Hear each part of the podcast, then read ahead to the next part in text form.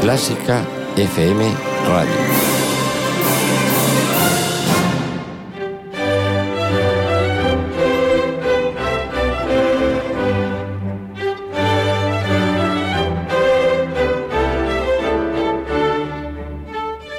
Historia de una música con Ana Laura Iglesias.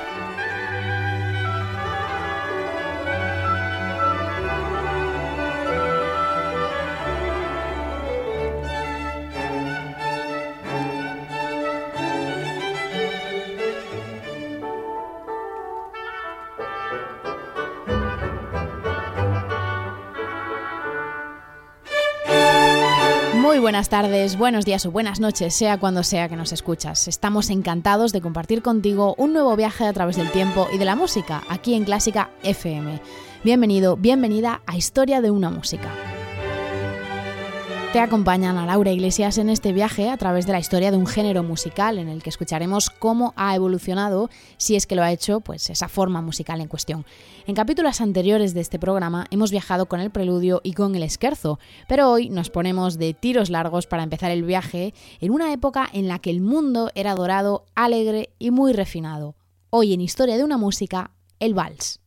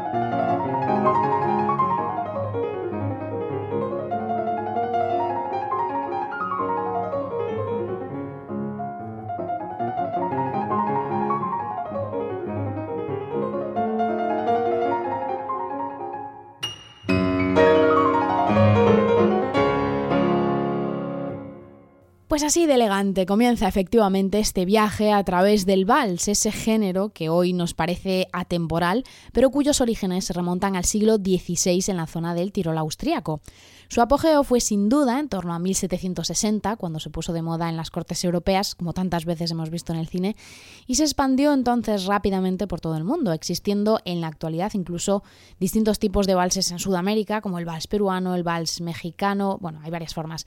Pero nosotros nos vamos a quedar con esos autores clásicos que eligieron esta delicada danza para dar forma a su música. Hace un momento escuchábamos el famosísimo vals del minuto de Chopin, uno de los primeros compositores que utilizaba el vals como forma libre compositiva, es decir, no los escribía para ser necesariamente bailados. Pero antes de él ya lo hicieron otros, como por ejemplo Schubert, que nos dejó más de 100 valses en dos colecciones, los valses nobles y los valses sentimentales. Son composiciones que están poco valoradas actualmente, y sin embargo suenan así de bien.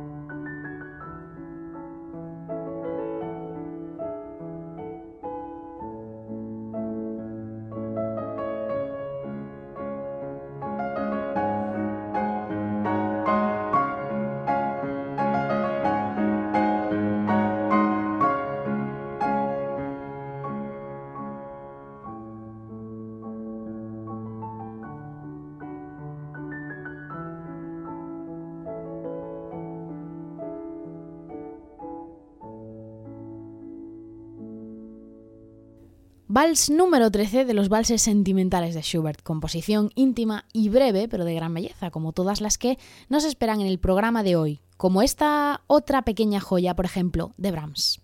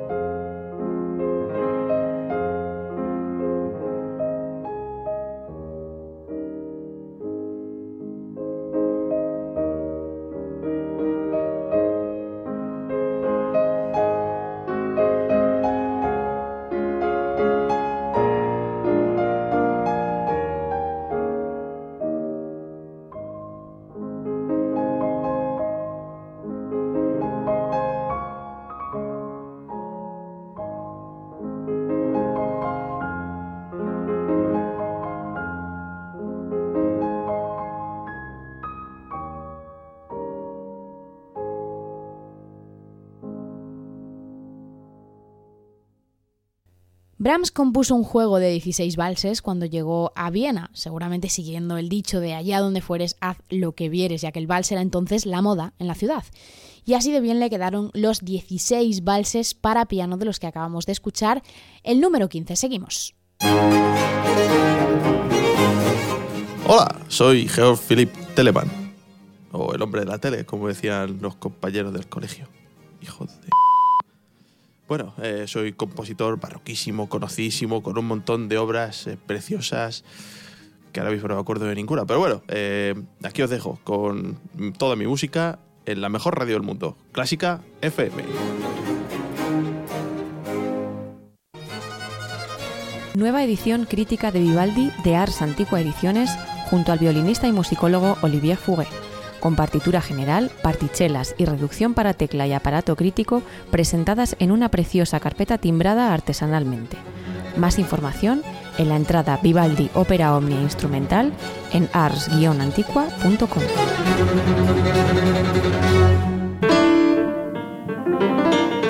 ¿Te gusta Clásica FM? A tus clientes también. Descubre cómo llegar a ellos en clásicafmradio.es barra publicidad.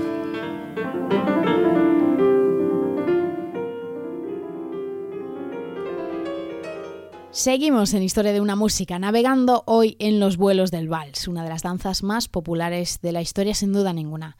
¿Y por qué es tan popular? ¿Por qué todos podríamos canturrear algún vals y no una polka, por ejemplo? Pues seguramente sea por cosas como esta.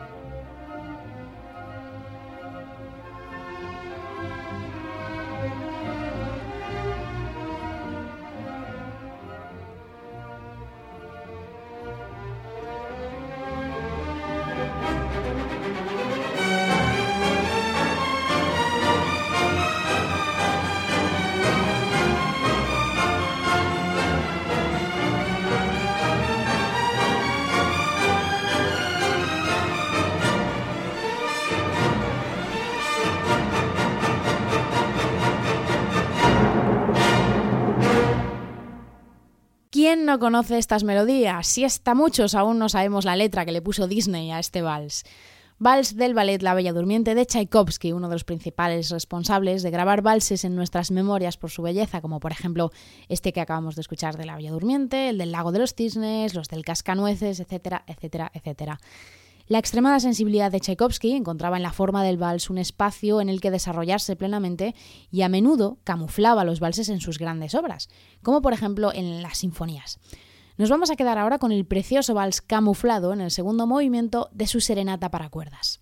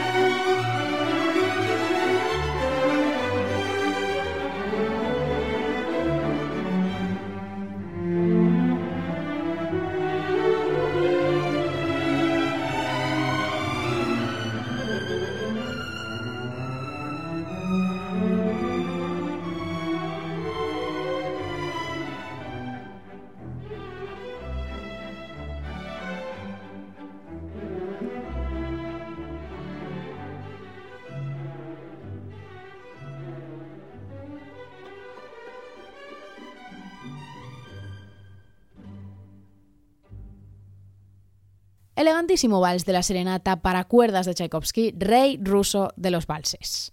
Con él abrimos el capítulo de los hits en forma de vals creados en el Imperio ruso, porque hay unos cuantos. ¿Qué te parece este?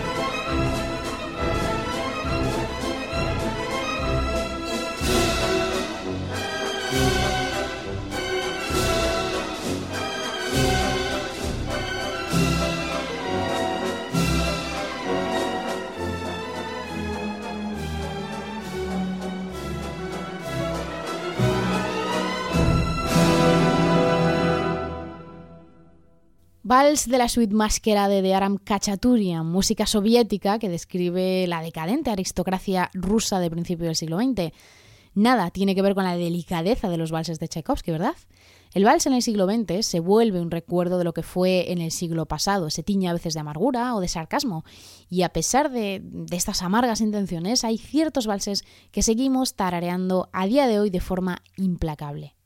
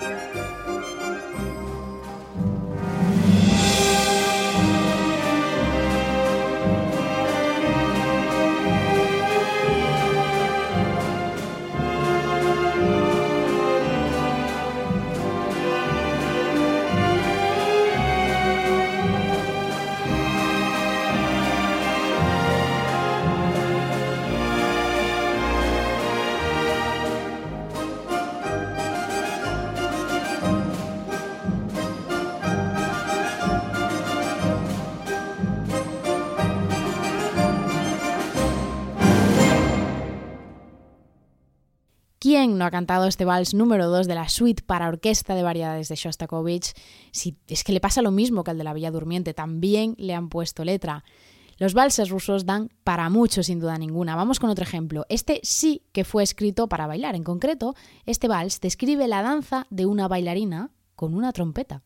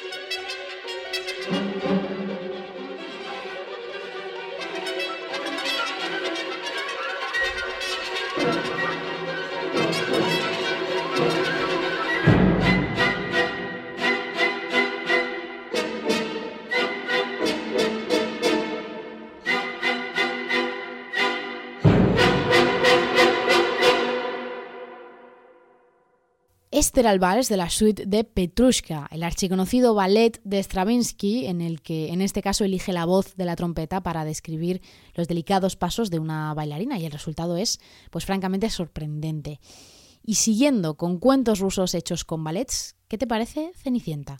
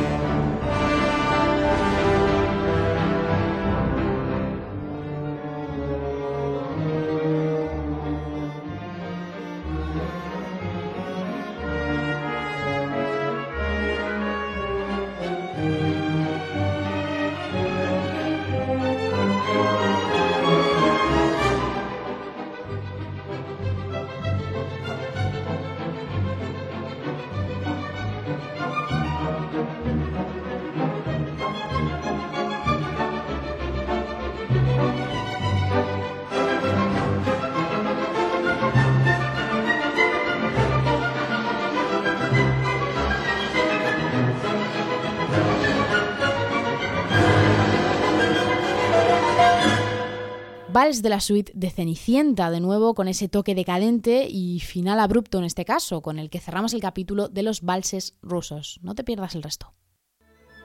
Clásica FM. Algo que no te esperas. Seguimos en Historia de una música, hoy llenos de valses, y encaramos ya la recta final del programa y no me gustaría que nos quedásemos con ese sabor amargo de los valses rusos del siglo XX, así que vamos a quedarnos ahora en Francia, a finales del siglo XIX, con este precioso y delicado ballet con un vals oculto en sus números.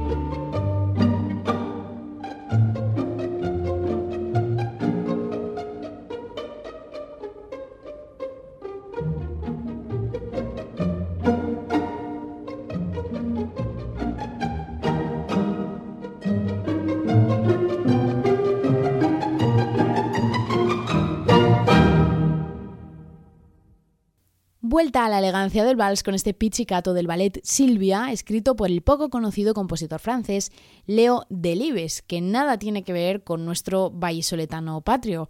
Con él nos quedamos en París, ya que estamos, y disfrutamos ahora de los inolvidables valses nobles y sentimentales de Maurice Ravel.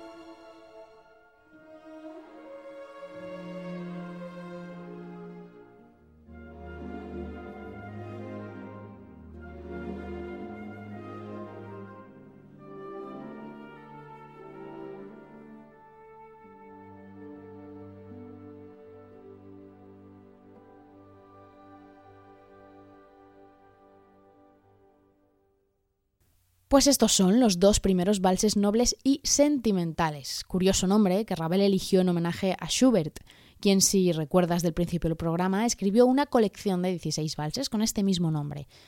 Los escribió Ravel originalmente para piano solo, pero luego los orquestó para hacerlos ballet y los bautizó como Adelaida o el lenguaje de las flores.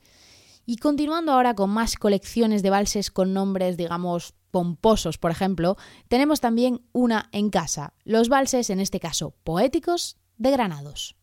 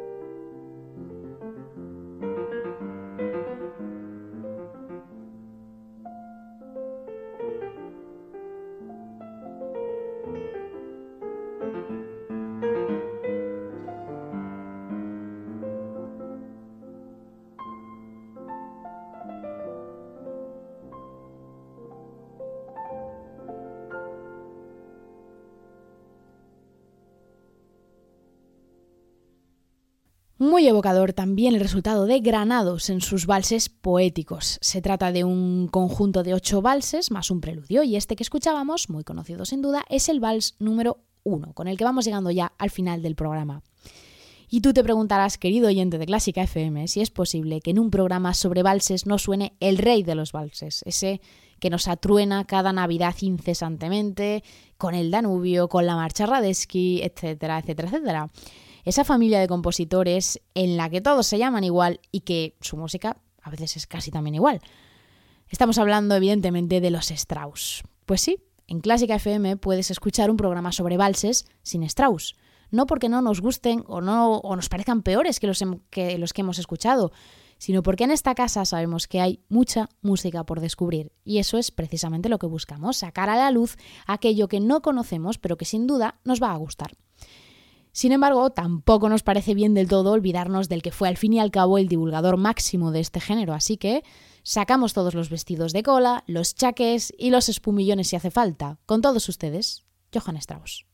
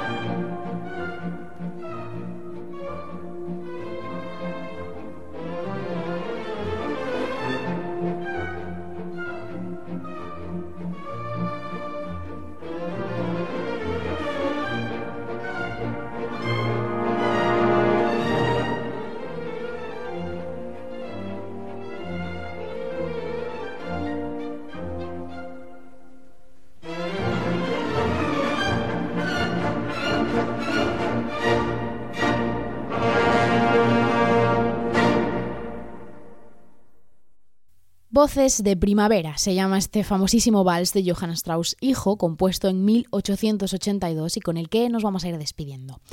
Este vals todos lo oímos siempre sin excepción en Navidad y sin embargo la música en cuestión habla de primavera, que poco tiene que ver con la Navidad. Si es que a veces las cosas no son lo que parecen y más aún en la música clásica, donde como hemos visto hoy en Historia de una música, aún nos queda mucho por descubrir y por disfrutar. Así que para eso estamos en Clásica FM. Gracias por acompañarnos en este viaje porque sin ti no sería posible. Un saludo de Ana Laura Iglesias y hasta la próxima.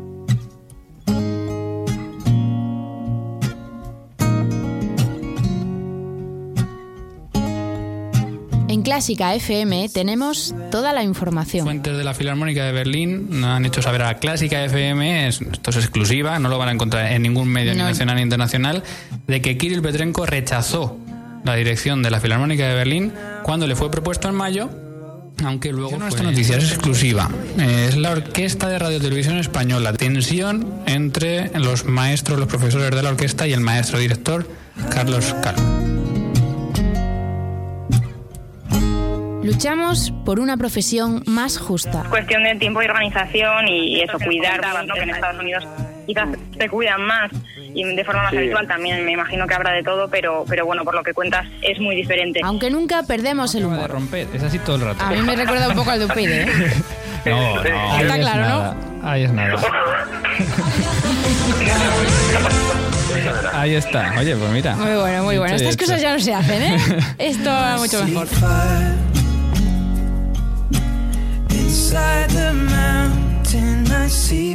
Y lo que nunca falta son los protagonistas. Pablo Fernández, chelista, cuarto premio en el concurso Tchaikovsky. Pablo, buenas tardes.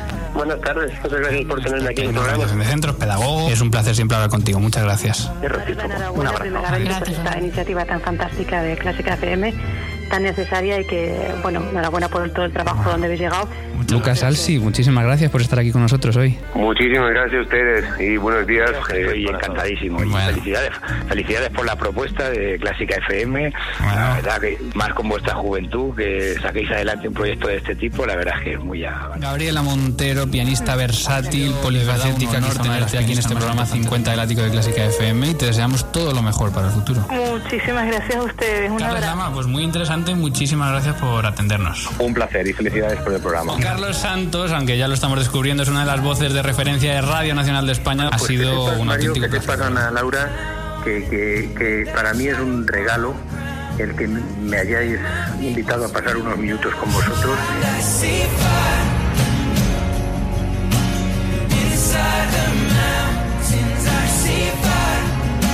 Clásica FM. Algo que no te esperas. Clásica FM ya tiene WhatsApp. Escríbenos y mándanos tus notas de voz al 722-254-197. ¿Has dicho 7? Sí, sí, hombre, 722-254-197. Pero a ver, empieza por 7. Que sí, hombre, que sí, que empieza con 7. 722-254-197. Esto es el WhatsApp del futuro.